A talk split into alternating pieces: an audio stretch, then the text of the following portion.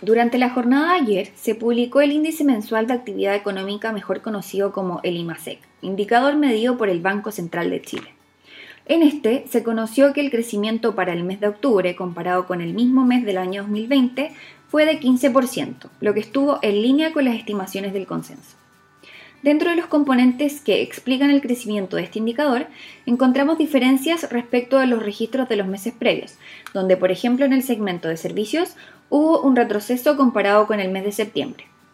De todas formas, este segmento continúa siendo uno de los que mayores avances acumula en términos de crecimiento. Esto en parte explicado por la baja base de comparación que tiene el 2020, año en que el sector estuvo altamente dañado por las restricciones de la pandemia. Por otro lado, el sector de la minería aportó de manera importante, con un crecimiento de 9,6% en el periodo, mientras que el comercio como un todo no mostró grandes variaciones, lo que podría señalar una mayor estabilidad de la actividad respecto a los meses previos, donde aún se registraban cambios importantes producto de la baja base de comparación, así como también producto del efecto que han tenido los retiros de los fondos de pensiones y los estímulos extraordinarios por parte del gobierno. Con todo, el comercio mantiene un crecimiento de 17,7% hasta octubre, lo que sigue siendo bastante elevado.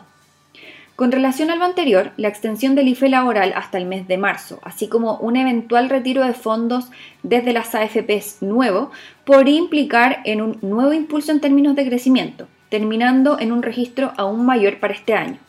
De todas formas, sin considerar lo anterior y con registros que señalan una mayor normalización de los sectores más impactados por las restricciones de la pandemia, corregimos al alza el crecimiento esperado para el país durante el 2021 hacia un 12%,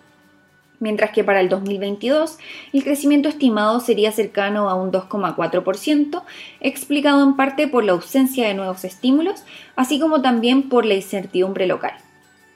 Finalmente, si quieres saber más sobre nuestro contenido de actualidad, recomendaciones y cápsulas educativas, te invitamos a visitar nuestra página web viceinversiones.cl o contactando directamente a tu ejecutivo de inversión.